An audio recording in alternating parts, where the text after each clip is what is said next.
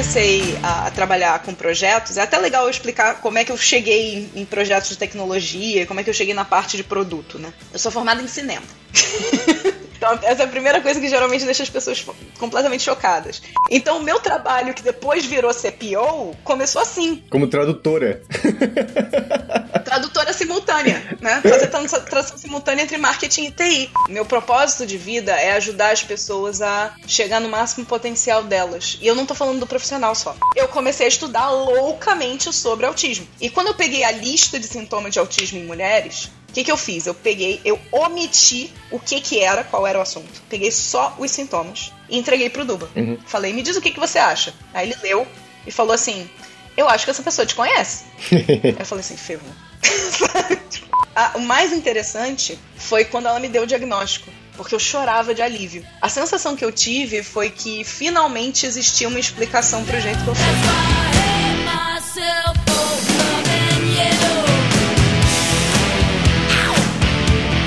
Quando eu era criança. Na verdade, não só quando eu era criança, até na faculdade. Eu precisava desenhar ao mesmo tempo que eu ouvia a explicação do professor. Porque se eu tivesse, se eu não tivesse fazendo alguma coisa física, que agora faz muito sentido, né? Mas se eu não tivesse fazendo alguma coisa física, eu não conseguia manter a atenção. Então eu desenhava coisas, desenhos mega complexos, não era tipo florzinha, não, era tipo umas paradas bem loucas, assim, meio Escher. Porque senão eu não conseguia ocupar o suficiente o meu cérebro para manter a atenção no que o professor estava falando. E aí aí o professor começava a falar e é, é, tem um amigo meu que adora Homem-Aranha, ele fala, tentáculos de metal entram pela parede, o Homem-Aranha, tudo acontecendo atrás do professor, e eu lá, ah, que legal, gente, o Homem-Aranha, sabe? é, ou eu fazia alguma coisa além de ouvir, ou eu não conseguia prestar atenção. Muito bem, mas estamos aqui já, o pessoal falando do funcionamento dela. Provavelmente a gente vai passar no episódio por algum lugar sobre isso, a gente vai conversar sobre isso, mas está começando mais um Love the People. É o quadro do Love the Problem, onde a gente se aprofunda mais em conhecer a pessoa que está aqui. A gente entende que temos vários problemas no mundo para resolver, então por isso que a gente ama os problemas, mas a gente também ama as pessoas, porque são elas que resolvem os problemas do mundo também. Parte dos problemas é amar as pessoas, né? Porque como é que a gente. Isso. Como é que a gente resolve o problema de empatia? Como é que a gente resolve o problema de conexão? Que a gente fala bastante no Love the Problem, né? Conexão entre as pessoas. Quem é capaz de resolver os problemas são as pessoas. E se a gente não aprender a, a entender como as pessoas funcionam, como é que a gente vai resolver os problemas? Sem condições. Exatamente. Então hoje a gente quer conhecer um pouco mais sobre a história, a trajetória, enfim, o que leva essas pessoas a transformarem e levarem inovação, resultado para as organizações e para elas mesmo, né? Então comigo está aqui a nossa convidada de hoje, que ela já é de casa, inclusive eu tenho um número importantíssimo para falar para vocês aqui. Ela é a pessoa que mais foi convidada para o Love the Problem até hoje. Então ela já foi convidada 11 vezes. Essa é a décima segunda, caso não tenha ido nenhum outro episódio antes desse esse pro ar. Então Andressa Chiara está aqui, ó. Ela é literalmente de casa. É, muito bem-vinda, Chu. Bem-vinda ao Love the People. Muito obrigada, Pandinha. Um prazer estar aqui novamente. É, se, se, vocês me deixarem, eu moro aqui, porque eu amo Love the Problem. Eu sou suspeitíssima para falar. E é um prazer muito grande estar, estar aqui para falar um pouquinho de mim, porque é, geralmente a gente vem para cá para falar dos problemas que a gente quer resolver fora né? Fora, fora de mim mesma. Mas eu acho que hoje a gente vai falar de alguns problemas internos, né?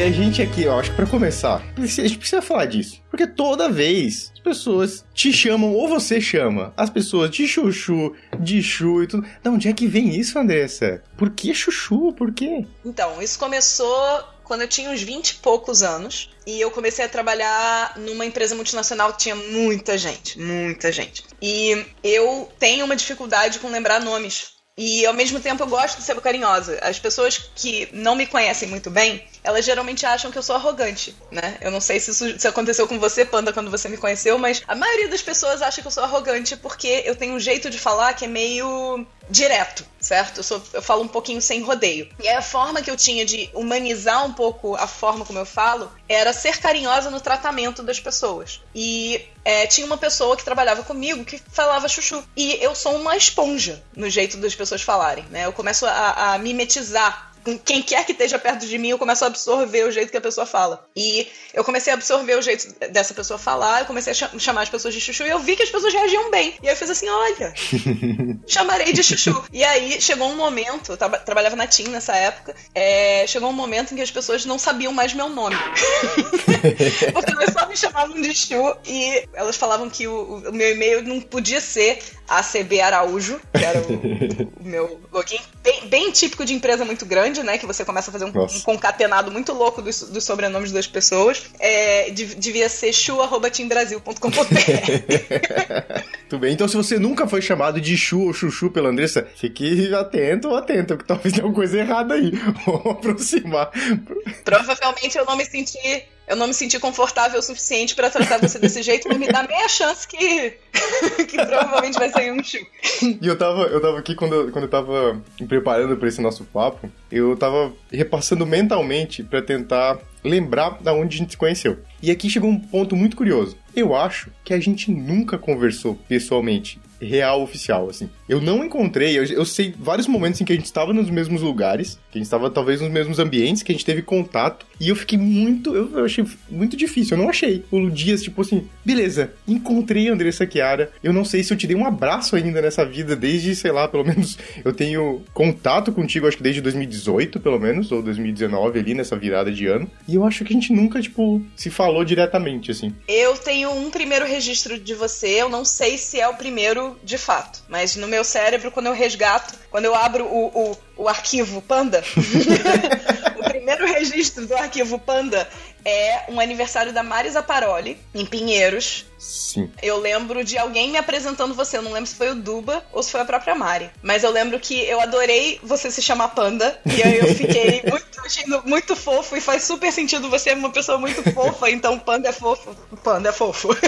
Entendeu? Então, esse antecipou um registro. registro. Muito obrigado. Porque esse, é, esse talvez seja o mais antigo, de fato, de quando a gente conheceu. Porque teve evento, coisa assim que a gente se encontrou. Mas eu fiquei tipo, nossa, parece que a gente se conhece há tanto tempo e parece que a gente tem tanta conexão já que parece que a gente convive, né? Que, que, que, que sentimento estranho dessa mistura de vida virtual, vida real, presencial. Assim. Tem uma coisa interessante que eu, que eu acho que tem a ver com a gente é que, a, apesar da gente não ter muito contato frequente e conversas num a um e, e conversas pessoais, etc., eu acho que a gente meio que se identificou uhum. com o outro, sabe? Sabe, sabe quando eu, eu usava muito com o Duba essa, essa expressão, que é pessoas do mesmo planeta. É, a sensação que eu tenho é que tem algumas pessoas que eu conheço que eu olho e falo, hum, você é do meu planeta.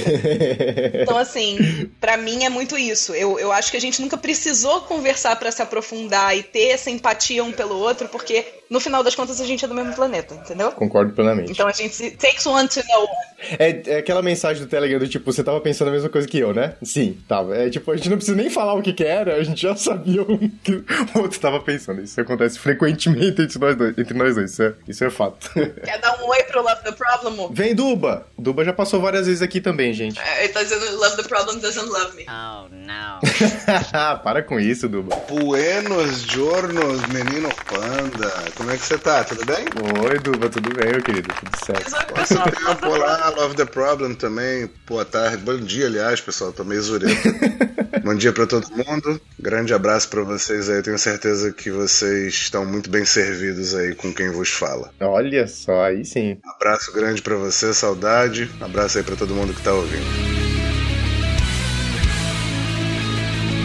Vai falando isso, aproveitando, já que o Duba passou aí, você falou de trainer de Fit for Purpose, sei que esse é um tema que talvez muita gente associe com você na nossa comunidade, pelo menos assim, quando fala de Fit for Purpose, eu acho que vem muito o seu nome na cabeça da galera, assim. Além das questões de OKR, que você também é trainer de OKR aqui na K21, e todas as novas iniciativas muito maravilhosas que estão surgindo, assim, com liderança, com estratégia e tudo mais. A minha pergunta é, o que, que, você faz, Andressa? Se tiver que perguntar para uma pessoa, porque assim, ó, a gente era, a gente veio de uma geração que trabalhava com ofícios, com trabalhos em que você falava, tipo, ah, beleza, eu faço tal coisa, né? Eu até, quando me formei, eu me formei em engenharia química, eu falava, ah, eu sou engenheiro químico, as pessoas aceitavam isso muito bem, assim, do, tipo, mesmo que elas não tivessem a mínima ideia do que o engenheiro químico faz, parece que o fato engenheiro significava alguma coisa, assim. Mas se você, você explicar para as pessoas, Andressa, Chiara, o que, que você faz da vida? Então, quando as pessoas perguntam isso, eu tento simplificar dizendo que eu sou consultora e eu sou instrutora de treinamentos executivos. É, mas na prática, quando as pessoas perguntam, tá, mas o que, que você faz no dia a dia? Eu geralmente respondo que eu tento transformar dinossauros.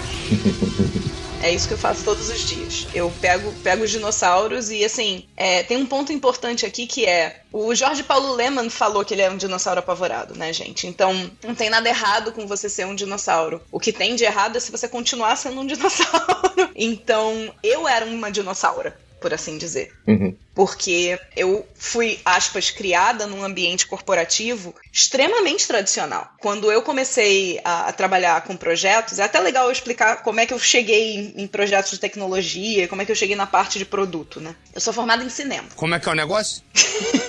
Então, essa é a primeira coisa que geralmente deixa as pessoas completamente chocadas. Eu sou formada em cinema, mas quando você estuda cinema e quando você trabalha com cinema, é muito claro para quem tá lá dentro. Quando você compara cinema com qualquer projeto onde você precisa entregar valor e tem alto risco, orçamento, etc., você está fazendo a mesma coisa, o produto final que é diferente. Porque a parte mais trabalhosa do processo, em ambos os casos, é controlar a manada de gente fazendo coisas que elas não, né, tipo, que não estão conectadas com o que é a estratégia que você precisa botar na rua, né? Então, quando você olha para a produção de um filme, ele nada mais é do que um grande projeto onde você tem que é, coordenar equipes, onde você tem que fazer problem solving, né, resolução de problemas, onde você tem que controlar o seu orçamento. Então, quando você leva isso para qualquer outra área da vida, fica muito claro que são as mesmas habilidades. E eu era bastante reconhecida como uma pessoa que fazia isso bem, que coordenava bem pessoas. E isso tem muito a ver com visão sistêmica, com conseguir enxergar quais são as relações de causa e efeito entre cada um dos eventos que está acontecendo ou que vai acontecer. Então, ok, me formei em cinema e eu precisava comer, né? Eu tenho esse hábito ruim de precisar comer todo dia. E trabalhar em cinema no Brasil é bem difícil, é bem difícil, é bem desafiador. Então, é, eu comecei, eu dava aula de inglês, eu dava aula de inglês desde os 16, mas era uma fonte de, de renda que não era muito estável. Então, o que, que eu fiz? eu comecei a procurar um emprego mais estável. Um amigo meu estava sendo promovido na TIM e eu fui é, chamada né, por, por ele para olha, tem um processo seletivo para o lugar que eu ocupo hoje, porque eu estou sendo promovido. Você não quer participar? Os requisitos eram é, era um trabalho de comunicação interna. Então, os requisitos eram a gente saber escrever muito bem, a gente saber é, um pouquinho de HTML, saber Photoshop, né? Aquela coisa bem de comunicação. E eu assim, beleza, isso eu sei fazer. E aí eu passei no processo seletivo e comecei a trabalhar nesse, nessa área de comunicação interna. O problema é que essa área de comunicação interna tinha como função entre outras coisas, comunicar os procedimentos que tinham sido escritos. E aí eu recebi os procedimentos. Aí eu li os procedimentos para poder escrever o comunicado. E os procedimentos não tinham nem pé nem cabeça. Sabe? E aí eu ficava desesperada. Eu assim, meu Deus, isso aqui não faz sentido. Aí eu voltava para a área de procedimentos. Falava, gente, olha só.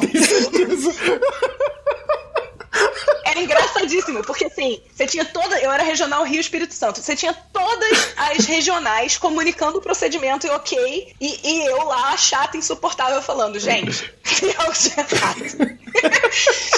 E aí eu lembro que teve um procedimento que é, era um procedimento de fidelização. O que, que, é a fidelização? É você compra um aparelho com desconto e por causa do desconto, você se compromete a ficar X tempo com aquela linha naquele plano, naquele preço. É como se você estivesse pagando de volta o investimento que a empresa fez para te trazer. É, isso é a fidelização. E aí, o, no procedimento estava escrito assim: o cliente pode comprar um novo aparelho com desconto desde que tenha 12 meses de base, ou seja, que ele já tenha ativado a linha. Tuba trouxe o um martelo para eu contar a história do martelo já já.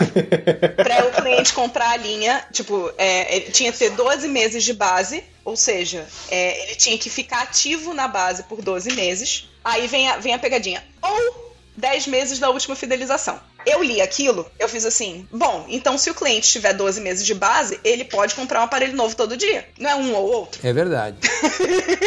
e aí eu devolvi questionando. Todo mundo já tinha comunicado, exceto eu. E aí eu recebi um retorno dizendo: não, ele só pode. Aí era engraçado porque a pessoa me respondeu assim: não, é 12 meses de base ou 10 meses da última fidelização. Eu, exato, então ele pode fazer todo dia. e aí a troca de e-mail era essa. Aí chegou uma hora que eu passei a mão no telefone e falei, cara, deixa eu tirar a dúvida com você. E aí eu tentei explicar, eu acho que eu fiquei uns 40 minutos no telefone para explicar a diferença entre E e O. eu era tão insuportável, gente, mas tão insuportável, que é, a galera falou assim, Andressa, vem pra área de processos e faz, porque ninguém aguenta mais.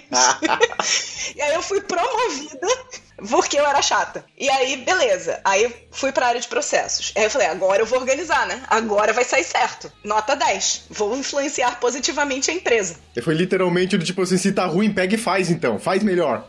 tipo isso, literalmente. Isso, eu achei ótimo. Isso era uma coisa muito legal da TIM e acho que é do mercado de telecom como um todo, que é, se você tá reclamando, então resolve. isso é ótimo, porque isso ajuda as pessoas a terem responsabilidade sobre a reclamação delas. Uhum. Você não fica reclamando à toa. E aí, inclusive, isso é uma coisa que eu levo pra minha facilitação de check-in de OKR até hoje. Do tipo, você, você tá reclamando, então o que, que você vai fazer para resolver, né? É... E foi uma coisa que eu aprendi em telecom. Aí, beleza, fui pra área de processos. Nota 10. Falei, agora vai dar, né? Agora eu vou conseguir ajudar a resolver os problemas. E aí eu descobri que os procedimentos estavam errados porque os projetos estavam sendo feitos errados. Já avisei que vai dar merda isso. Tipo, teve um lançamento de uma campanha, é, de um novo plano, onde eles não tinham pensado no que que acontecia. Era uma campanha do, do plano de família. Então, do jeito que eles estruturaram, as pessoas, ainda no assunto, né, tipo, aparelhos com desconto, é, as pessoas podiam ficar entrando e saindo da família e pegando aparelho com desconto. E, e, assim, tipo, o desconto ia acumulando. E eu assim, meu Deus do céu, sabe? E isso eles não pensaram na hora de desenhar o produto. Uhum. E aí eu virei e falei assim, meu Deus do céu, o problema tá no projeto. e aí eu comecei a infernizar a vida das pessoas que faziam os projetos. Subitamente eu, eu tava numa sala, né? Tipo, quando eu, quando eu parei para pensar no que estava acontecendo, eu me vi dentro de uma sala com marketing do lado, TI do outro, eles brigando e eu tentando facilitar o processo. E chegou um momento em que, tipo, o marketing falava alguma coisa, aí eu virava e falava: peraí, Aí eu escrevi um algoritmo no quadro. Aí eu falava, TI, tá fazendo sentido? Porque é isso que o marketing tá falando. Aí TI, então por que eles não falaram isso logo? Aí eu, porque vocês falam línguas diferentes. então o meu trabalho, que depois virou CPO, começou assim. Como tradutora.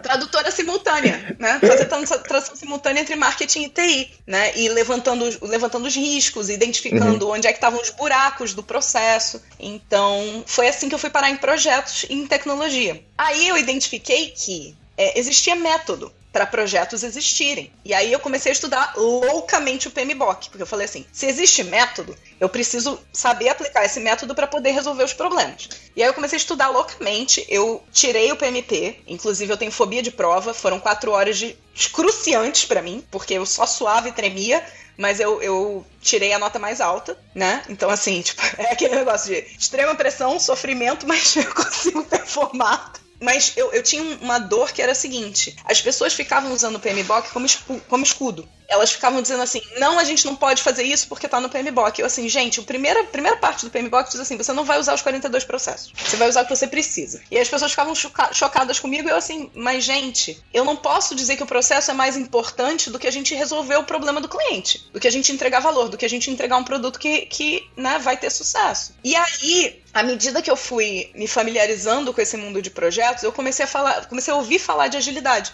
E aí eu fui. É, eu, eu costumo falar que pessoas como eu, elas não gostam, elas ficam obcecadas com algum assunto. então, assim, tudo que eu tudo que eu me dedico a fazer é sempre muito intenso. Não tem muito meio termo. Então eu viro e falo: Olha, ouvi falar de agilidade, vou estudar tudo sobre agilidade. é basicamente isso.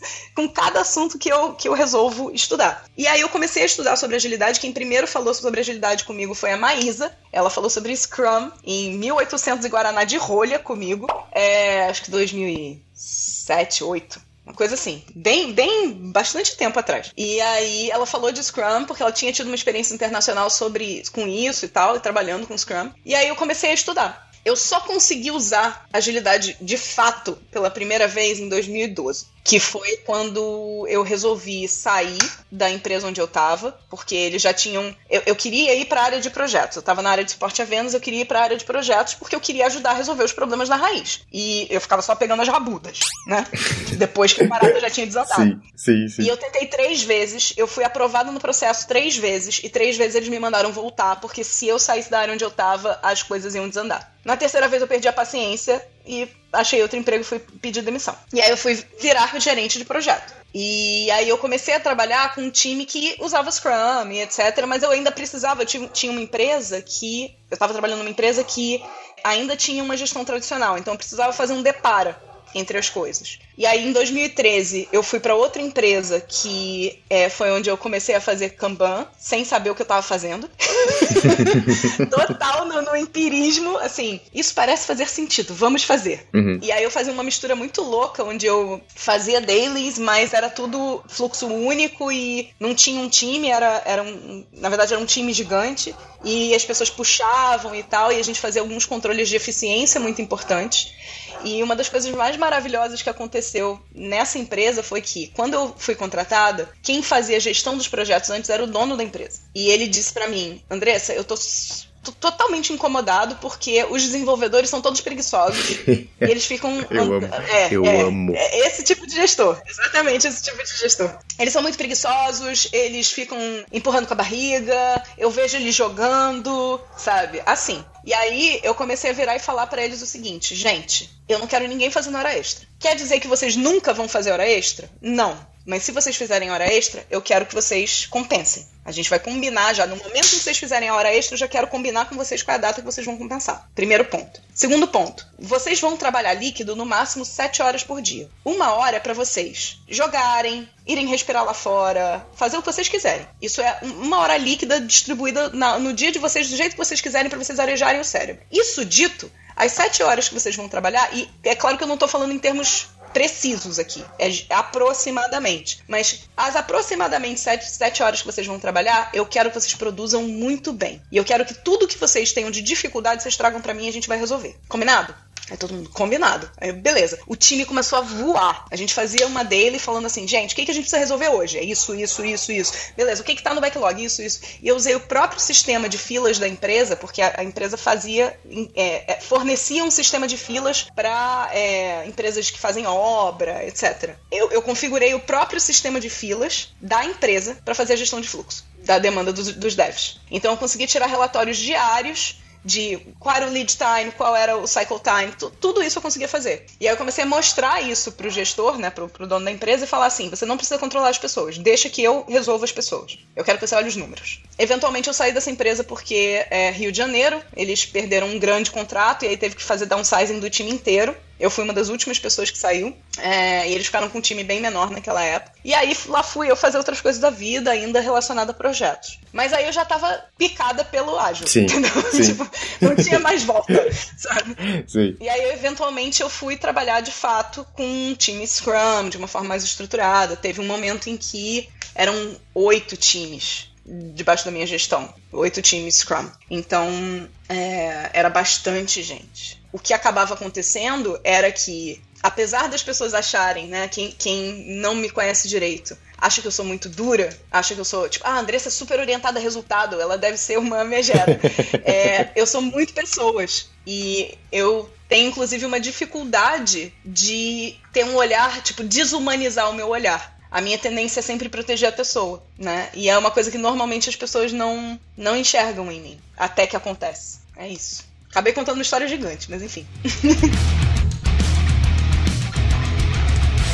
Não, mas é isso, né? A trajetória é gigante, né?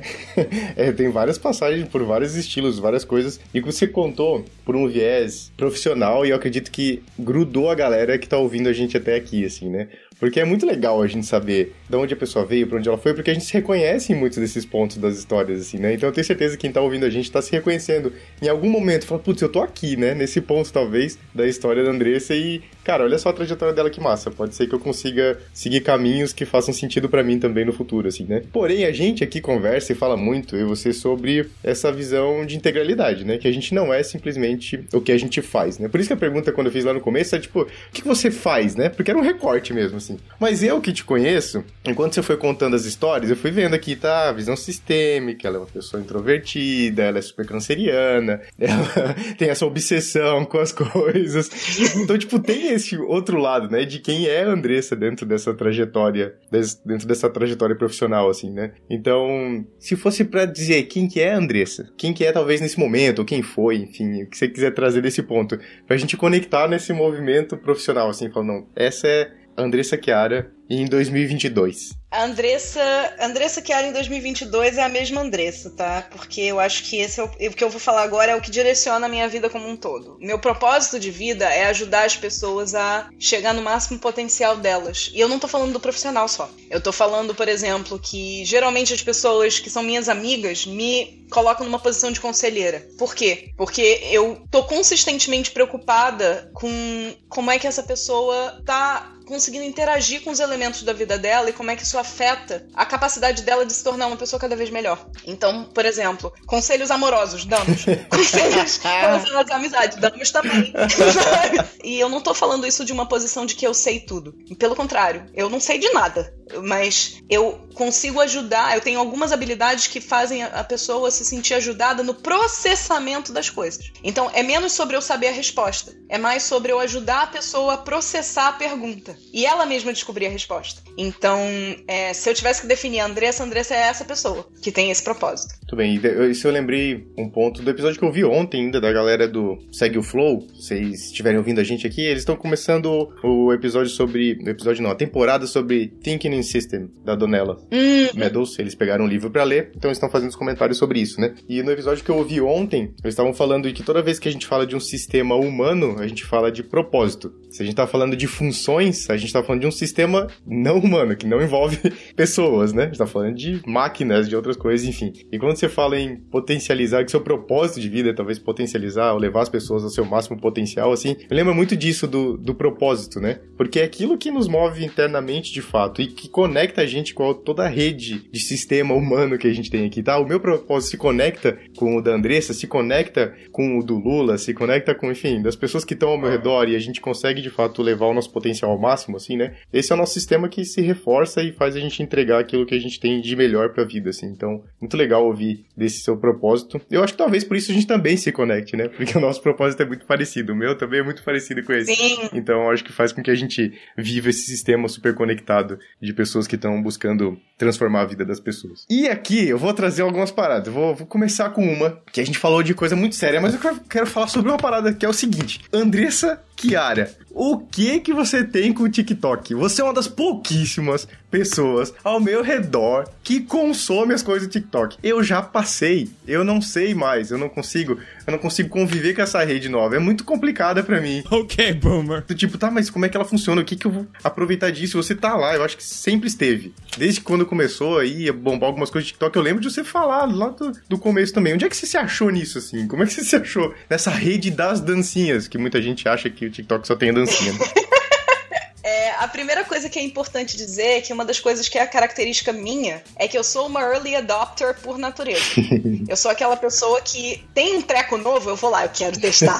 Vamos testar o treco novo. E, né? Eu sou aquela pessoa que fica no Kickstarter só vendo o rolê. tipo assim, será que eu compro isso pra testar? Hum, isso é uma das minhas maiores diversões na vida, tá, gente? Tipo, é ficar rolando o Kickstarter e falando, acho que eu vou testar esse produto. Então, assim, essa é a primeira coisa importante. Então, é, Clubhouse, todos os, o Signal, todas essas coisas eu vou testando. Eu entro, testo e falo, ah, não, beleza. Então, gostei ou não gostei. Quando o TikTok surgiu e começou a ganhar atração, eu sabia que ele era uma ferramenta bem focada na geração Z. E eu falei, cara, eu vou ver qual é. E né, deixei lá baixado, mas não usei muito. Porque no início, né, tipo, eu comecei a ver, era muito dancinha, eu falei assim, ah, Depois eu vejo esse negócio. Um determinado momento, uma das pessoas que eu mentorava, ela tinha uma escola de música. E é, ela queria aumentar, alavancar as vendas, alavancar, alavancar o número de alunos e tal. E eu falei assim: olha, uma coisa que as pessoas fazem muito é divulgar esse trabalho delas de é, estudo de música no TikTok. E isso ajuda a gente a ganhar uma grande visibilidade, principalmente com o público que é o público-alvo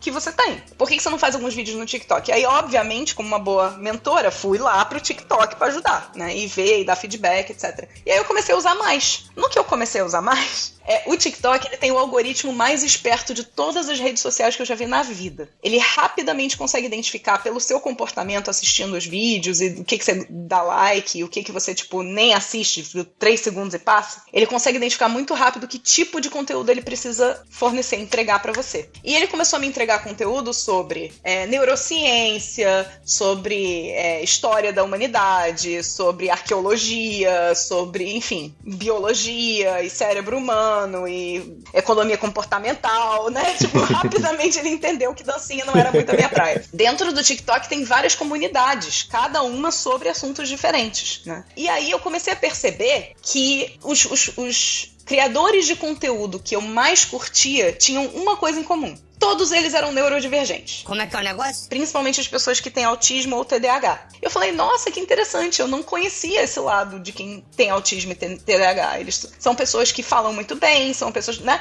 É muito distante do que você espera de uma pessoa autista. Quando a gente pensa no autista, a gente pensa no autista que é o que a gente chama de suporte 3. O que é o suporte 3? Aquela pessoa que não fala, aquela pessoa que tem dificuldade de expressão, aquela pessoa que pode inclusive se machucar numa crise. Quando a gente pensa em autismo, a gente pensa nesse nível de suporte suporte. Mas existem três níveis de suporte. Esse, o nível 2, onde seria tipo Sheldon, e o nível 1, um, que é praticamente invisível. Se você é um autista de nível 1, um, você provavelmente. As pessoas não vão dizer que você é autista. Inclusive, você vai ouvir pra sua vida inteira assim: Nossa, mas você é autista, tem certeza? Beleza. E aí o TikTok começou a me entregar vários conteúdos sobre neurodivergência. Faz sentido. E um dos conteúdos que o, que o TikTok me entregou foi sintoma de autismo em mulheres. E aí eu crachei. Porque era eu. Sabe? Eu assim, não, mas espera aí eu tenho essas coisas. E aí, como eu não consigo gostar de alguma coisa, eu fico obcecada, eu comecei a estudar loucamente sobre autismo. E quando eu peguei a lista de sintomas de autismo em mulheres, o que, que eu fiz? Eu peguei, eu omiti o que que era, qual era o assunto. Peguei só os sintomas e entreguei pro Duba. Uhum. Falei, me diz o que, que você acha. Aí ele leu e falou assim: Eu acho que essa pessoa te conhece. Aí eu falei assim, ferrou.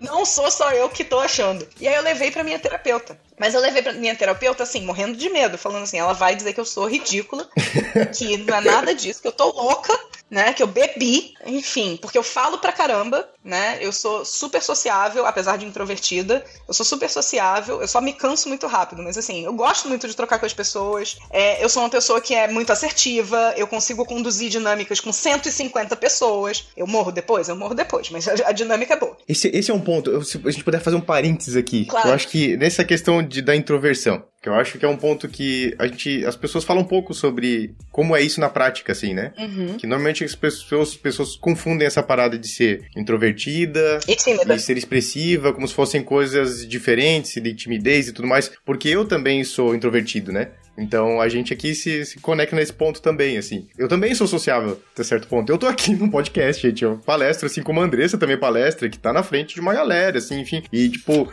isso não é um problema, né? Não nos, não nos segura. Mas o que, que é a diferença de introversão para extroversão pra galera, assim, pro pessoal poder diferenciar isso de timidez, né? Porque às vezes esses dois conceitos acabam se misturando pra caramba, assim. O conceito que eu vou trazer, ele é do Jung, tá, gente? É, a grande questão aqui é, o conceito do Jung, ele é bem detalhado, não é uma coisa simples, eu vou tentar simplificar, então não me odeiem, quem conhece Jung sabe que eu tô falando de uma coisa mais profunda, beleza? Quando você fala de extroversão, você tá falando que a pessoa, seja ela ela tímida ou não, ela troca energia e ela repõe energia quando ela tá com outras pessoas, tá trocando com outras pessoas. Então a troca com outras pessoas aumenta, tipo, recarrega a bateria dessa pessoa. Então pessoas tímidas e extrovertidas são aquelas pessoas que ficam quietinhas, mas elas estão sempre no grupo. E elas se sentem melhor, mais, mais felizes, mais energizadas quando elas passam bastante tempo num grupo de pessoas. Elas vão murchar quando elas ficam sozinhas. Já o introvertido é o oposto. Ele pode amar ficar num grupo, ele pode falar pra caramba, ele pode ser o centro das atenções, mas ele vai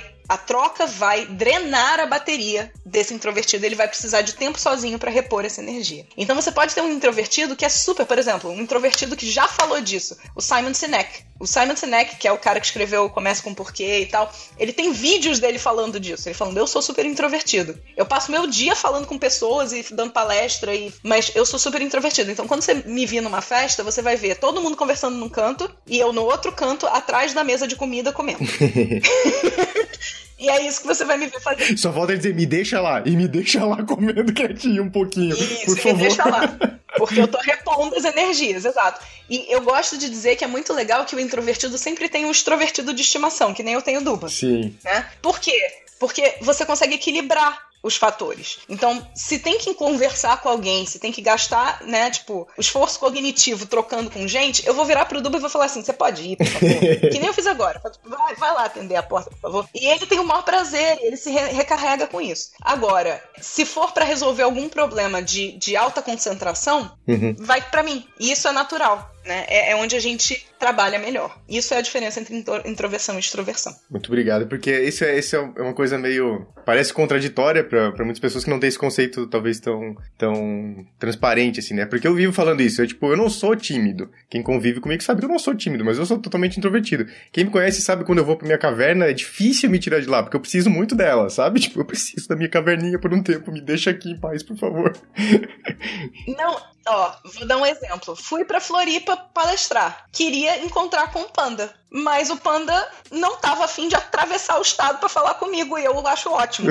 Entendeu? Eu fiquei super feliz por ele e por mim. E tá tudo bem. Os dois ficaram bem, felizes da vida por isso. É, os dois ficaram bem, felizes da vida, tá tudo ótimo. Queria ter dado um abraço dele? Queria ter dado um abraço dele. Mas consigo apreciar que ele ficou melhor do que atravessando o estado para me ver? Sim.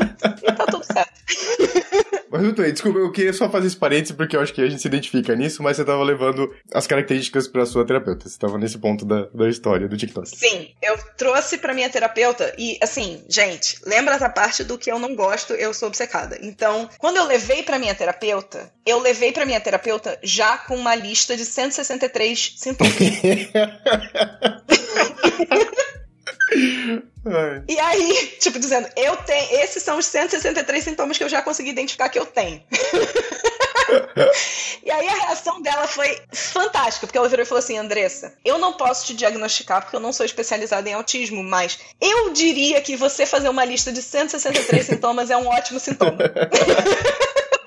Soma aí 164. Fazer uma lista de 163 sintomas. Fazer uma lista com 163 sintomas. E essa foi só a primeira versão da lista, tá, gente? E aí ela montou um time multidisciplinar, porque a minha terapeuta, ela tá com passagem expressa, tipo, primeira classe pro céu, né? Então ela veio, ela veio, ela criou um time multidisciplinar com uma professora dela que é especializada em autismo e mais uma, umas outras, uns outros profissionais que poderiam analisar o meu caso. E a grande questão é que a gente tá vendo, eu tenho 39 anos, a gente tá vendo um movimento muito forte de diagnóstico tardio de autismo, justamente por causa de toda essa galera suporte 1, que quando você procura qualquer profissional normal, e fala assim, ah, eu acho que eu sou autista, o profissional vira e fala, não, você não é autista. Você fala, você olha no olho, que são as características de um suporte 3, de um suporte 2 no máximo. Então, os próprios profissionais não estão muito preparados para fazer esse diagnóstico no suporte 1. Então, fizemos o time multidisciplinar, fiz um monte de teste, e aí, em outubro do ano passado, saiu meu diagnóstico de autismo. E aí, a, o mais interessante foi quando ela me deu o diagnóstico porque eu chorava de alívio. A sensação que eu tive foi que finalmente existia uma explicação pro jeito que eu sou. Porque eu sempre tive uma dificuldade muito grande de adaptação, sempre tive uma dificuldade muito grande de pertencimento. Eu sempre olhei pro, pros grupos à minha volta e falava: eu não, não, esse não é o meu lugar. Eu não vim daqui. É a história do planeta, né? Eu vim de outro planeta. Existe um lugar onde as pessoas são como eu. Esse lugar não é aqui. Só que ao mesmo tempo, isso inclusive gerou vários, várias questões na minha vida: ansiedade, depressão, tentativa de suicídio, enfim. Mas é interessante porque desde o diagnóstico eu não tenho uma crise. Justamente porque, a partir do diagnóstico, eu comecei a usar ferramentas que autistas usam para se autorregular. Então, toda vez que eu me vejo numa situação que vai me levar para uma crise, eu consigo identificá-la muito antes eu consigo agir em cima. E aí eu consigo resolver o problema. E eu tô dando feedback de todo todo mundo, Andressa, nossa, você tá muito melhor, você tá muito mais tranquila, você tá muito mais centrada, tá muito mais calma, você não tá tendo mais rompantes, né? Eu, eu costumava, costumava falar que eu era uma bolinha de ódio. Eu não me sinto mais uma bolinha de ódio.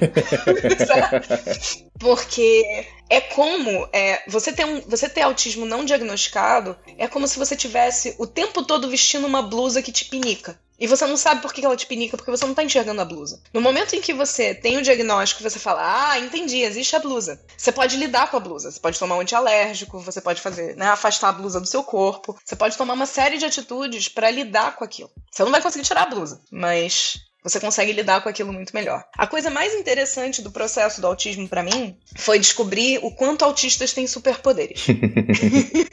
e hoje em dia, como liderança, se eu pudesse escolher, eu teria só times de pessoas que têm neuroatipias. Né? E aí agora eu estou incluindo em neuroatipia não apenas as neurodivergências do tipo autismo e TDAH, mas também pessoas, por exemplo, que sofrem de ansiedade. Uma das maiores dores que os líderes têm hoje é falta de engajamento. Isso é pesquisa, tá, gente? Isso é métrica. É, quando você pergunta para os líderes quais são as maiores dores que eles têm, hoje, uma das maiores dores citadas é falta de engajamento dos liderados. A sensação do líder que ele tem que ficar empurrando as pessoas para que elas caminhem na direção certa. Se você pegar uma pessoa com ansiedade ou uma pessoa com TDAH, você vai ter que fazer esforço para segurar essa pessoa e não para empurrar. Porque essa pessoa, inclusive o caso do TDAH é químico isso. Pessoas com TDAH, elas têm baixa dopamina no cérebro. Então, quando você tem dopamina, o que, que acontece com você? Uma, né, uma quantidade normal de dopamina. Você sente prazer em completar pequenas coisas naturais do seu dia a dia. Quando você tem baixa de dopamina, você tem a sensação de que você tem que completar muito mais coisas e ter muito mais sucesso para conseguir a mesma sensação de felicidade. E é por isso que as pessoas de TDAH são desesperadas por fazer muita coisa. Se a gente consegue só direcionar elas para um propósito, para um resultado, elas são as criaturas mais produtivas do universo. É assustador. Então, quando a gente fala de neurodivergência, a gente fala muito da, da necessidade, claro, de um ambiente seguro, da gente poder é, é, entender as dificuldades das pessoas neurodivergentes, das pessoas que têm depressão, têm ansiedade, têm outros distúrbios, mas pouco se fala das vantagens de você ter um time que é fora do padrão esperado de neurotipia. E se eu pudesse escolher, o meu time todo teria TDAH, ansiedade, seria perfeito, porque tinha um gestor meu na TIM que ele falava várias coisas tortas, mas uma coisa que ele falou é, ficou comigo, que é, ele falava assim, eu prefiro segurar maluco do que empurrar carroça. E a sensação que você tem quando você trabalha com um time é, neurodiverso é que você só precisa direcionar, você só precisa contar para onde as pessoas precisam ir, elas vão, e elas vão numa velocidade absurda. Muito pouco se fala disso. Eu acho que esse é um ponto bem importante, bem legal. Eu acho muito interessante que eu comecei a ter contato com esses assuntos de neurodivergência e neuroatipia quando a gente trouxe a, a, a parada da diversidade dentro da K21 e falou assim, a gente vai falar sobre isso. E pronto, né? A gente vai falar sobre isso seja o nosso estado ou não. O nosso telhado é de vidro, a gente tem muita fragilidade, mas a gente tem que falar sobre isso porque precisa e pronto, né? Então acho que quando a gente aceitou esse momento, é, quando eu entrei na K21 logo, alguns meses depois, esse assunto veio mais, mais forte, assim, né? E eu lembro que eu me envolvi bastante nesse assunto lá desde, desde o começo, assim. E para mim, a parada da neurodivergência e neurotipia trouxe um tempero especial, assim, porque eu falei, cara, se existe uma coisa que eu não sei absolutamente nada é sobre isso. E foi tipo, imagino pessoas que estão numa dinâmica de trabalho tradicional, acostumada, com um formato já muito consolidado, com uma visão muitas vezes industrial, linear, sobre o trabalho do conhecimento e as, e as pessoas é, trabalhadoras criativas e tudo mais. Se nem com isso as empresas sabem lidar direito, imagina com neurotipia, neurodivergência e tudo mais, assim, né? Se a gente tem uma grande dificuldade das organizações de lidarem com diferença racial, com diferença diferença de gênero, com diferença de outras, outras tantas outras coisas que a gente tem nesse olhar de diversidade, né? Imagina com neurotipia e neurodivergência, assim. Mas, gente, é, é, isso é mais presente do que a gente. do, do que a gente aceita, eu vou dizer aceita, tá? Vou, vou explicar por que esse, esse termo. Porque simplesmente a gente olhar ao nosso redor, a gente tá cercado de pessoas num espectro de neurodivergência e neurotipia, né? Então é muito comum pessoas que vivem com isso. Eu, eu, eu, acabei de ver, isso antes de começar a gravar aqui, o vídeo que foi o gatilho do TikTok da Andressa, que eu vou assistir todos os vídeos dela no TikTok agora também, porque eu tenho também, eu gosto de me aprofundar. Teu prazer vira obsessão? Vira também. é, então foi uma estatística muito interessante da quantidade de pessoas, né? E mesmo que o estudo, ele não considera, por exemplo, é, muitas mulheres nesse estudo que você trouxe, né? Mas era um número, tipo, uma a cada 44 pessoas, não é? Uma coisa nesse, nesse sentido, assim. Isso. Hoje, hoje os dados do CDC, é, que é o, o, o Centro de Controle de Doenças do, dos Estados Unidos, os dados do CDC são que uma em cada 44 pessoas é autista. Só isso já, já é muita gente. Muita gente. Pensa você conhece 44 pessoas? Então, provavelmente uma é autista, por estatística. Só que aqui a gente está falando dos diagnósticos conhecidos. Sim. E aí, quando você olha, você começa a identificar que, primeiro, o volume, dentro dessas 44 pessoas, o volume de homens diagnosticados é muito maior do que de mulheres. Por quê? Porque homens não conseguem mascarar tão bem os sintomas do autismo do que, quanto mulheres e muito da explicação para isso é social. O autismo ele se manifesta da mesma forma nos dois gêneros, mas a forma como mulheres são socializadas normaliza o autismo para as mulheres do jeito que não normaliza para os homens. Por exemplo, você tem uma menina que é mais quietinha, que ela gosta de ficar sozinha e gosta de ficar desenhando. Ela é normal, certo? Agora pega um menino que gosta de ficar sozinho e gosta de ficar desenhando. Ele é estranho. Então, assim, tem várias características do autismo que para mulheres são normalizadas, e isso faz com que mulheres sejam diagnosticadas numa taxa de 1 para 3 nos homens. Então, de quatro diagnósticos, três são masculinos e um é feminino. Então, provavelmente tem mais outras duas mulheres autistas que não estão sendo diagnosticadas nesse processo, porque a prevalência é a mesma para ambos os gêneros. Segundo ponto, quando a gente considera que a maioria dos diagnósticos não só é de homens, mas de homens brancos e homens que, que são crianças, geralmente, você tem um diagnóstico tardio muito difícil de fazer, porque aí você já aprendeu a mascarar os sintomas na sociedade. Quando você normaliza o dado para considerar essas diferenças, provavelmente o número de autistas tá próximo de 1 para 15 ou 1 para 10. Caramba. Entre 1 para 15 e 1 para 10. Então, é muita gente. Uhum. E tem uma corrente que acredita que o autismo e outras neurodivergências, na verdade, são uma adaptação da nossa espécie. Por quê? Porque se eu olhar para o que eu tô chamando de superpoderes do autista e do TDAH também, por exemplo, a gente fala muito no, no Love the Problem de, de pensamento sistêmico. A maioria dos autistas, todos os autistas que eu conheço, inclusive, eles têm pensamento sistêmico de forma nata. Eles nasceram com pensamento sistêmico. Inclusive, o autista não consegue desligar o pensamento sistêmico. Toda vez que você vira e conta um evento para o autista, ele pega esse evento e esse evento explode dentro da cabeça dele em todas as conexões que ele consegue fazer de todas as coisas que podem acontecer, de todos os, os, os efeitos borboleta que podem acontecer e podem gerar quais consequências. Essa análise é natural para o autista. E para o neurotípico, essa análise é completamente, tipo, é um esforço cognitivo absurdo. Então, esse tipo de habilidade, e é por isso, por exemplo, que as pessoas viram e falam: Nossa, Andressa, mas você é muito boa em pensamento sistêmico. Sim, eu sou autista. É, uma é um dos benefícios de você ser autista. E que também não é muito falado. Outra coisa que é muito engraçada sobre o autismo é que você tem várias hipersensibilidades, né? É claro que o autismo é um espectro, então cada autista é completamente diferente do outro. Você não vai ter um autista que tem exatamente as mesmas características com o outro, mas por exemplo, eu tenho é, o equivalente à super audição. Que além de tudo, que Andressa, além de tudo, é musicista, né? A gente não falou disso, mas tá além de tudo isso.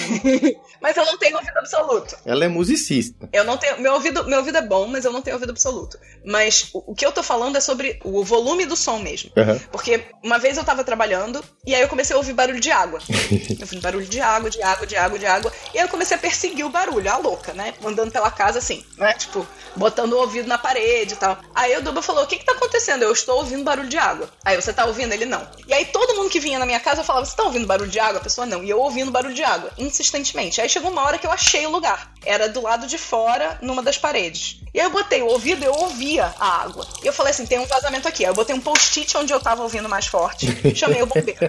todo mundo disse que eu tava louca. Todo mundo disse que não tinha um cano ali. Aí eu falei: pode quebrar. Aí ele, mas não tem. Eu, pode quebrar. O bombeiro abriu, quebrou. Adivinha? Um cano furado lá estava um vazamento, entendeu? Então, assim, isso é uma habilidade que ninguém espera que você tenha. Uhum. Mas que é comum a gente ver cenários como esse quando a gente fala de autismo. No, em abril desse ano, né? Todo, todo abril, na verdade, a gente faz o, o, mês de conscientização do autismo. E o Panda tinha perguntado, gente, qual é a do TikTok? Como é que eu fui parar no TikTok e tal? E tem uma parte do TikTok que eu esqueci de contar, que é por causa de todas essas discussões de autismo, teve um amigo meu, que é meu amigo há, sei lá, quase 20 anos, ele também se descobriu autista tardiamente. E ele é professor, ele é mestre em imunologia, ele é professor de biologia, etc e tal. Super bem sucedido também, etc. E ele estava é, fazendo vídeos para conscientizar as pessoas sobre autismo. Ele tem um filho autista também, além dele mesmo ser. Porque autismo, afinal, é uma coisa genética. E aí ele virou e falou: Olha, eu tô fazendo os vídeos e tal. Eu falei, cara, eu acho que eu vou fazer também. E aí eu comecei a fazer vídeos sobre autismo. Então, é, o vídeo que o, que o Panda citou, das métricas, é um vídeo meu no TikTok explicando métricas sobre autismo. E nesse momento eu tô com acho que 25 mil seguidores já. Então, de abril para cá, já teve um crescimento bem né, exponencial das pessoas que estão se interessando por esse assunto e pessoas que estão compondo essa comunidade sobre autismo. E de lá para cá já teve uma pessoa da comunidade de agilidade que não sabia sobre autismo e aí porque eu tava num evento com ela, ela começou a ter contato e aí ela foi diagnosticada. E já teve outras duas pessoas que foram buscar diagnóstico, pessoas que não se enxergavam como autistas e também conseguiram diagnóstico. Então, assim, o objetivo aqui é justamente, né, se o meu propósito de vida é potencializar, né, fazer com que as pessoas consigam chegar no potencial delas, parte do processo é encontrar essas pessoas e fazer com que elas consigam se entender melhor, para que elas aproveitem o melhor da vida delas e o melhor da capacidade delas, dentro de algo que é humanizado para elas. Muito bem, muito bem. Eu acho que esse é um tema que eu imaginei que a gente ia se aprofundar e eu achei maravilhoso, assim, porque tem muita coisa que a gente precisa falar, né, Chu? É o começo, os primeiros passos é a gente falar disso abertamente, assim, né? Começar a tirar um pouco dos. Não sei nem se preconceito é a palavra, estigma, estigma paradigma, enfim, aquilo que, que limita a gente olhar para uma situação que a gente não, não, não tem, talvez, as ferramentas, habilidades ou conhecimentos para lidar com ela, né? Acho que o primeiro passo é sempre a gente começar a falar um pouco mais sobre isso. Então, muito obrigado por trazer esse ponto. Quem tá ouvindo a gente, que se identificou um tanto com essa história da Andressa aqui, manda uma mensagem pra gente depois lá no nosso backstage, que é 21.link barra love the problem. É, a gente pode continuar a nossa conversa por lá, ou, melhor ainda, no nosso grupo do Telegram. Você pode pesquisar direto no Telegram, arroba love the problem, você vai encontrar a comunidade lá. Ou você pode ir também no nosso backstage, também tem um link. Eu tô lá, eu posso tirar todas as dúvidas. Andressa, está lá. Eu posso tirar todas as dúvidas. Tem um ponto legal que eu quero deixar bem claro aqui, que é o seguinte: eu recebo muito questionamento sobre como é que o autista performa, né, no trabalho. Bem um mindset tradicional, né? Tipo, essa pessoa vai ser produtiva. E aí o que eu tenho para dizer é, olha, durante mais da metade da minha carreira eu fui promovida todo ano. Métricas. Todo ano eu era promovida porque eu tava trabalhando e entregando resultado de tipo dois, três cargos acima do que, do cargo do que o cargo que eu tinha. Então, isso não me torna menos autista. Pelo contrário, o que eu fiz foi conseguir buscar dentro de mim, nas habilidades que eu tinha, como é que eu trazia essas habilidades para melhor aproveitamento do meu trabalho. Quer dizer que todos os autistas vão ser assim? Não. Mas todos os neurotípicos têm o mesmo tipo de produtividade? Também não. O ponto é, você achar que um autista vai ser mais ou menos produtivo é um desvio de julgamento tão grave quanto você fazer a mesma coisa com dois neurotípicos quaisquer que você encontre. Você tem que entender a integralidade da pessoa. Quais são as habilidades que essa pessoa tem? E elas dão ou não dão match com aquilo que você está buscando. Inclusive, já qualquer comparação, assim, com um olhar super linear de performance entre duas pessoas já não faz o menor sentido, né? De, de partida já, né? Então, se a gente trouxer o estigma ainda, fica pior ainda, né? Pior ainda essa comparação. Muito bem, a gente tá indo pro final. A gente tá indo pro final, tá quase acabando o nosso episódio aqui. Eu queria trazer algumas perguntas pra gente fechar aqui. E elas são talvez um pouco mais abertonas, assim, que é do tipo: Andressa Chiara, você tem ainda um grande sonho para sua vida? Você tem algum grande sonho? Tem algo que você deseja muito, assim? Então, o meu sonho, ele tem muito a ver com o propósito da K21, de transformar pessoas em organizações. Meu sonho de princesa é, ele, ele tá um pouco além do que a K21 tangibilizou como, como missão para agora, imediatamente. Mas conecta muito, que é o seguinte. É, eu acredito que boa parte do que impede o meu propósito de acontecer é o nosso sistema educacional. A forma como a gente forma pessoas. Então, eu não tô só falando de escola, mas também de escola. Escola, faculdade, etc. Mas também como é que as é, famílias esperam que uma criança seja desenvolvida. É, como é que a gente aprende a aprender. Tudo isso para mim tá muito torto, desde a Revolução Industrial. E isso faz com que os dinossauros permaneçam dinossauros. Então, meu sonho de princesa é a gente tornar obsoleta a forma como a gente aprende hoje. Que é uma forma que eu entendo que é violenta, é uma forma que foi desenhada para que a gente tivesse mão de obra capacitada para apertar parafuso. E é, porque na Revolução Industrial a gente mudou a forma de, da educação, mudou o formato da educação. Inclusive, se vocês quiserem saber mais sobre esse assunto, tem o episódio do Dinossauro Apavorado que a gente discute isso, eu e o Lula. É, mas a forma que foi criada para educar pessoas na Revolução Industrial foi justamente para pegar a massa de pessoas que estava vindo do campo uhum. e capacitar essas pessoas para seguir um manual numa fábrica e apertar, apertar, parafuso. Então, meu sonho de princesa é esse: é a gente tornar esse sistema obsoleto. Um belo sonho, um belo sonho. Uma coisa pequena de fazer, né? Fácil, a gente consegue é fazer isso. uma semana e tá tudo bem. Mas é isso, a gente tem uma rede de pessoas que provavelmente tem esse mesmo sonho e quem sabe a gente consegue transformar esse ponto da nossa sociedade também. Que a gente tá atrasado, né? mais uma das coisas que a gente, como sociedade, foi evoluindo, foi vendo coisas novas surgindo, paradigmas novos surgindo, e a gente ainda. Esse aqui tá infelizmente parado no passado. Assim. Muito bem, agora eu quero saber. Eu sei que você tem, para a última aqui, a gente fecha. Eu quero saber indicações. Indicações pra galera que queiram se aprofundar em qualquer tipo de conteúdo, pessoas que você curte, pessoas que você segue, pessoas que você lê. Eu sei que tem um crush no Simon Sinek. Tem um crush no Simon Sinek. Nossa, é sim, gente. Se existe um crush é uma pessoa que é apaixonada por esse homem. É a Andressa Chiara, porque ela fala dele. Sou eu. Todas as vezes. Então, corretamente, corretamente, tá plena nessa, nessa situação, é uma ótima situação, mas Simon Sinek ou qualquer outra coisa, qualquer podcast, conteúdo, filme, vídeo. Então... Do Simon Sinek, uma coisa que eu tava falando, enquanto eu tava falando da, do meu sonho de princesa, eu tava pensando assim, esse é o meu jogo infinito, que é um dos livros do Simon Sinek. Então eu fiquei naquela de faça referência, não faça referência, mas já que você pediu, estamos fazendo referência. Jogo Infinito do Simon Sinek tem a ver com essa questão de você ter algo que você sabe que você não vai concluir na sua vida, mas que você vai ficar extremamente feliz se você puder, se você puder olhar para trás e dizer, cara, eu contribuí pra cacete com isso, né? Eu consegui fazer a sociedade andar nessa direção. Isso é o jogo infinito, conecta muito com Start with Why, ou começa com o porquê. O porquê é mais sobre o propósito da pessoa e etc, ou então o propósito de uma empresa, e o jogo infinito é algo um pouco maior, com o qual a empresa, a pessoa e mais uma galera se conectam. Então, jogo infinito. É, eu recomendo muito as leituras da Teresa Torres, certo? Ela é produteira. É, ela lançou um livro chamado é, Continuous Discovery Habit, Habits, né? Continuous Discovery Habits, é isso? É. Acho que sim. É, quais são os hábitos que times de produto que são bem sucedidos têm para descoberta, né? Então recomendo bastante essa leitura. É, e todo o conteúdo da Teresa Torres é maravilhoso. Recomendo muito é, algumas leituras relacionadas à neurodivergência. E aí recomendo particularmente o material da Samantha Kraft, que é autista e é palestrante sobre autismo e sobre neurodivergência, ela também tem TDAH. E foi dela a lista de sintomas que me fez fazer, eita, né? Tipo, que coisa, não? É, então, isso é, é, muito importante quando a gente fala desses é, uma em 10 pessoas, uma em 15 pessoas, porque os sintomas que ela demonstra na lista podem parecer super corriqueiros, mas não são. Então são essas as leituras que eu gostaria de recomendar, dado o papo que a gente teve. Acho que faz super sentido. Muito bem, muito bem. Andrés, muito obrigado pelo papo. Eu acho que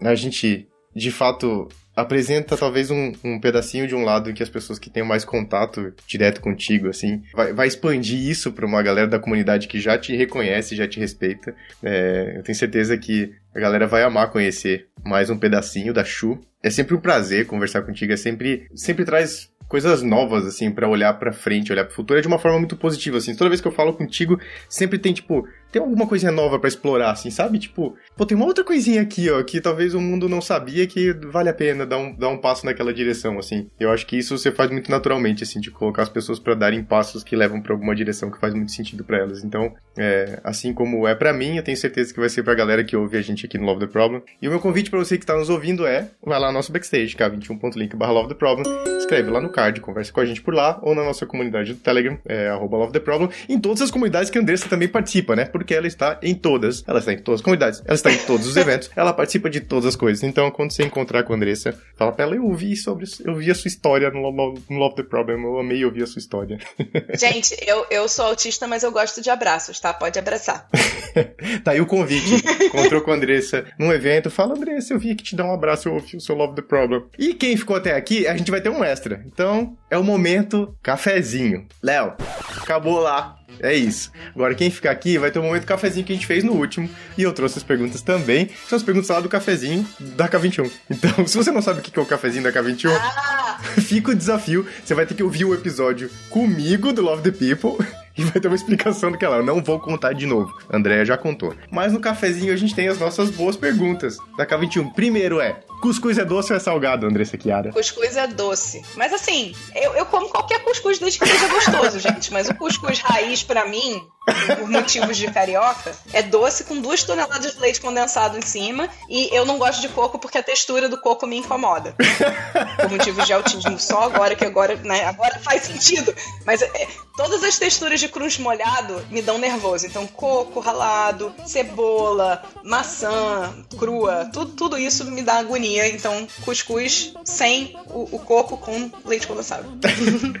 essa, essa é a primeira pergunta mais polêmica do cafezinho da K21. Sim. E a segunda mais polêmica é: é biscoito ou é bolacha? Tá escrito biscoito no pacote, sinto muito. Ah, esse argumento. esse é sempre o um argumento. Que é isso, gente? Não, olha só. V vamos provar, ó. Provando que você é autista em uma pergunta. Né? Vamos lá há mil anos que eu tenho essa discussão do biscoito bolacha. O que, que a pessoa fez em 1800 Guaraná de rolha? A pessoa foi buscar a etimologia da palavra biscoito e da palavra bolacha. Essa, essa, essa é a forma de aprofundar a conversa mais aleatória que existe por Andressa aqui. Sim, então, para poder entrar numa discussão de uma forma consistente, porque o meu problema não é eu estar certo ou estar errado, certo? Eu não tenho problema de estar errado. Eu preciso que seja coerente. Só isso. Então, fui atrás da etimologia da palavra biscoito e da palavra bolacha. Biscoito, cozido duas vezes. Hum. Vai entender, não faz sentido. É, e bolacha, bolacha é um bolo achatado. Então, tecnicamente, qualquer coisa que é baked, né, que é, é tipo, você bota no forno, que é redonda e tem aquele, aquelas, aquelas, aqueles ingredientes de biscoito ou de bolo, é uma bolacha. O que, que não é uma bolacha? Coisas quadradas, não são bolacha. Então, se você come aquele passatempo recheado, aquilo não é uma bolacha tecnicamente de segunda etimologia da palavra. Mas, como eu não sou prescritivista, né, porque eu também estudei linguística, como eu não sou prescritivista, chama do que você quiser, mas me deixa chamar de biscoito em paz. é isso. Muito bom, muito bom, muito bom. Como aprofundar uma discussão regionalista e sem fim por Andressa Chiara. Muito bom. E feijão é por cima ou é por baixo do arroz? E por que que embaixo é errado? Tá. É, embaixo é errado porque se você botar embaixo, o feijão espalha completamente no prato. Ele não vai misturar direito com o arroz. O, quando você coloca o arroz e feijão por cima, a tendência do arroz é meio que sugar o feijão. Então você consegue uma mistura mais compacta. Se você quiser comer arroz com molho de feijão embaixo e um monte de feijão espalhado pelo seu prato inteiro, você vai botar por baixo. Eu vou te julgar, mas ok. Você quer um monte de arroz é nadando em uma piscina de feijão? Pode colocar. Exato. É física. Estou discutindo questões físicas. Testando um pedaço da nerdice. Cavaleiros do Zodíaco, Dragon Ball Z ou Pokémon? Cavaleiros do Zodíaco porque é o clássico. Porque só quem viveu manchete. Manchete, é. E morra ceia! E aí corta, e aí volta os Cavaleiros do Zodíaco defendem Atena, volta pro início. Isso. E isso aconteceu umas três ou quatro vezes, gente. Imagina você tá num baita de um cliffhanger, do tipo, e aí, vai morrer ou não vai morrer? E aí, de repente, eles resetam e voltam pro primeiro episódio. E isso acontece três vezes, e todas as vezes você achou que dessa vez ia continuar. Isso. Então, é por isso que é Cavaleiros do Zodíaco, porque traumas. certo? Exatamente. E porque a dublagem dos anos 90 era uma coisa maluca. Maravilhosa. Assim como, assim como a televisão brasileira era uma coisa maluca naquela época. É, maravilhosa. E uma coisa, assim, se a gente for falar de dublagem, Yu Yu Hakusho. Nossa! Yu Yu Hakusho é a melhor dublagem da vida. Mas aí tá a parada. O Foca, Andressa, a André me perguntou isso no episódio. Daí o nosso querido amigo Foca foi lá no backstage e falou, e falou do Yu Yu Hakusho. Eu falei, cara, Yu Yu Hakusho é muito errado para passar pra criança. Naquele horário, naquela idade. Ah, é muito cabuloso, velho. Eu amava Yu Yu Hakusho. E eu fui assistir depois de velho de novo. Eu falei, caraca, mano. É muito é. pesado. É muito pesado. A coisa que eu mais gosto de Yu Yu Hakusho é a, a, a consistência interna das lutas. Porque você olha pra Dragon Ball, você vai, vai fazer assim, Namekusei vai explodir em 5 minutos, e aí você tem uma temporada Isso. inteira de Namekusei vai explodir em 5 minutos. É desesperador. Uhum. Assim, a, a, distorção de espaço-tempo dos, dos, dos, roteiristas é algo assim que tem que ser estudado por Einstein. Enfim, quando você olha pra Yu Yu Hakusho, você tem um personagem que é super poderoso e ele mata o outro. Um soco. e é isso. Entendeu? É coerente. Sabe? O cara não é super poderoso. Então, entendeu? É maravilhoso. É assim que tem que ser. Isso aí, coerência. No fim das contas, tudo é questão de coerência, certo? Exato. E a última aqui, ter poder de voar ou de ficar invisível? Hum, difícil essa. Eu acho que invisível eu já sou, eu voar. Eu tenho, eu tenho um poder muito forte de ficar invisível já. Como é que... Eu consigo me fundir com a parede numa festa e ninguém nem sabe que eu tava lá. Olha, estou reflexivo aqui. pro bem e pro mal. Reflexivo aqui. Pro bem e pro mal. Porque às vezes você quer ser notada e as pessoas conseguem passar reto, mesmo eu tendo cabelo vermelho. Veja bem, né? Eu deveria ser um ponto geográfico. Tipo, onde? Do lado da garota com cabelo vermelho. Ah, não. A clássica pessoa que é referência por, por alguma característica física, né? Do lado de tal pessoa. É, eu tenho um amigo que tem dois metros de altura e é ruivo, gente. Vocês não têm como. Tipo, ele era o, o, o, ponto de encontro no show. Ele se movia, o ponto de, de encontro se movia com ele, entendeu? Rock in Rio. Onde vocês vão estar? Do lado do Luiz. Onde ele estiver, a gente tá junto. Faz todo sentido você procurar um ponto vermelho acima da cabeça de todo mundo. Muito bom. Muito bom. Ah, então um beijo pra você que ficou até aqui aproveitando esses extras. Esse é o momento cafezinho aqui do Love the People. Um beijo pra você e até o próximo episódio. Beijo, pessoal. Foi um prazer. Se cuidem.